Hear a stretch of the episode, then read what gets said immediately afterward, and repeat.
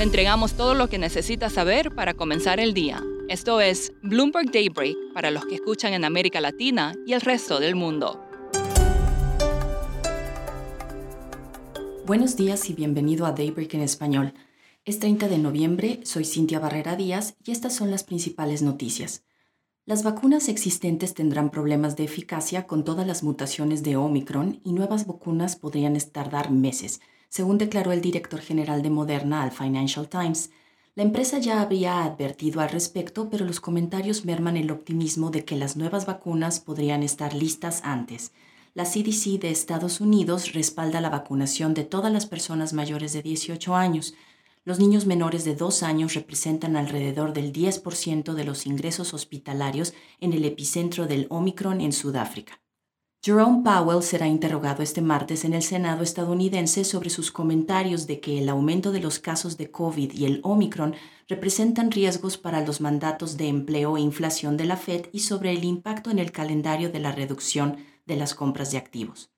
Igualmente, se espera que Janet Yellen advierta que si no se eleva el límite de la deuda, se aniquilará la recuperación.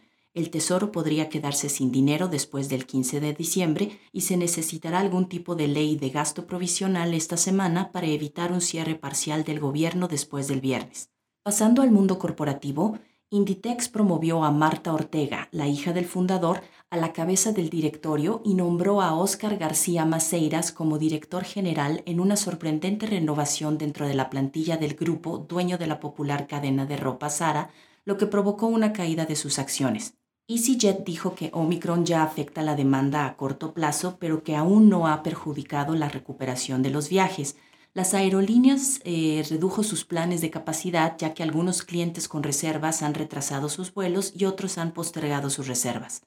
Volvo Car confía en poder mantener las ventas y rentabilidad este año, pese a que la escasez de chips sigue afectando la producción de automóviles.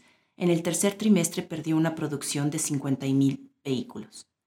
Meta aplazó la adopción de un nuevo ticker que debía entrar en vigor esta semana tras su cambio de nombre el nuevo símbolo no se hará efectivo hasta el primer trimestre de 2022.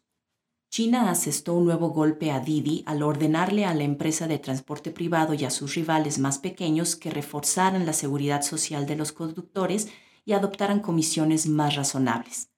Y en noticias de América Latina, el presidente de México, Andrés Manuel López Obrador, negó que sus hijos estén vinculados a un empresario que se ha beneficiado del programa ambiental insignia del gobierno federal Sembrando Vida, como lo aseguró un informe publicado el fin de semana.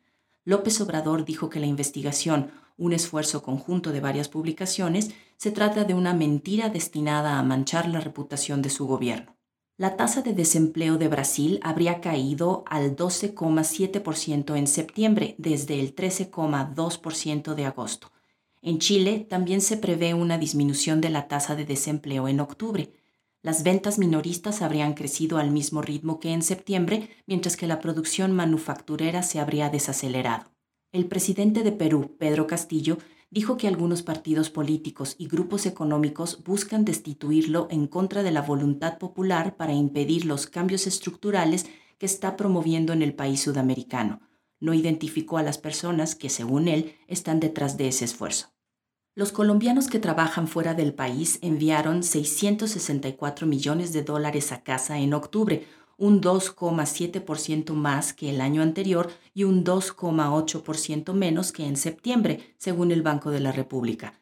En lo que va del año, las remesas a Colombia suman 6.950 millones de dólares, un 23% más que en el mismo periodo del año 2020, sumándose a ello el efecto de un peso que se debilitó 1,1% frente al dólar en octubre.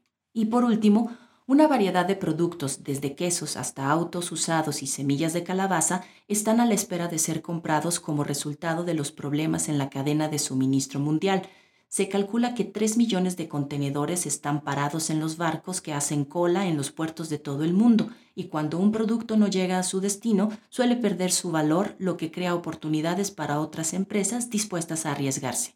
Eso es todo por hoy. Soy Cintia Barrera Díaz. Que tengan un excelente martes. Para conocer todas las noticias que necesita para comenzar el día, revise Daybreak en español en la app Bloomberg Professional.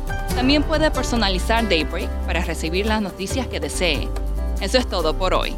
Sintonice mañana Bloomberg Daybreak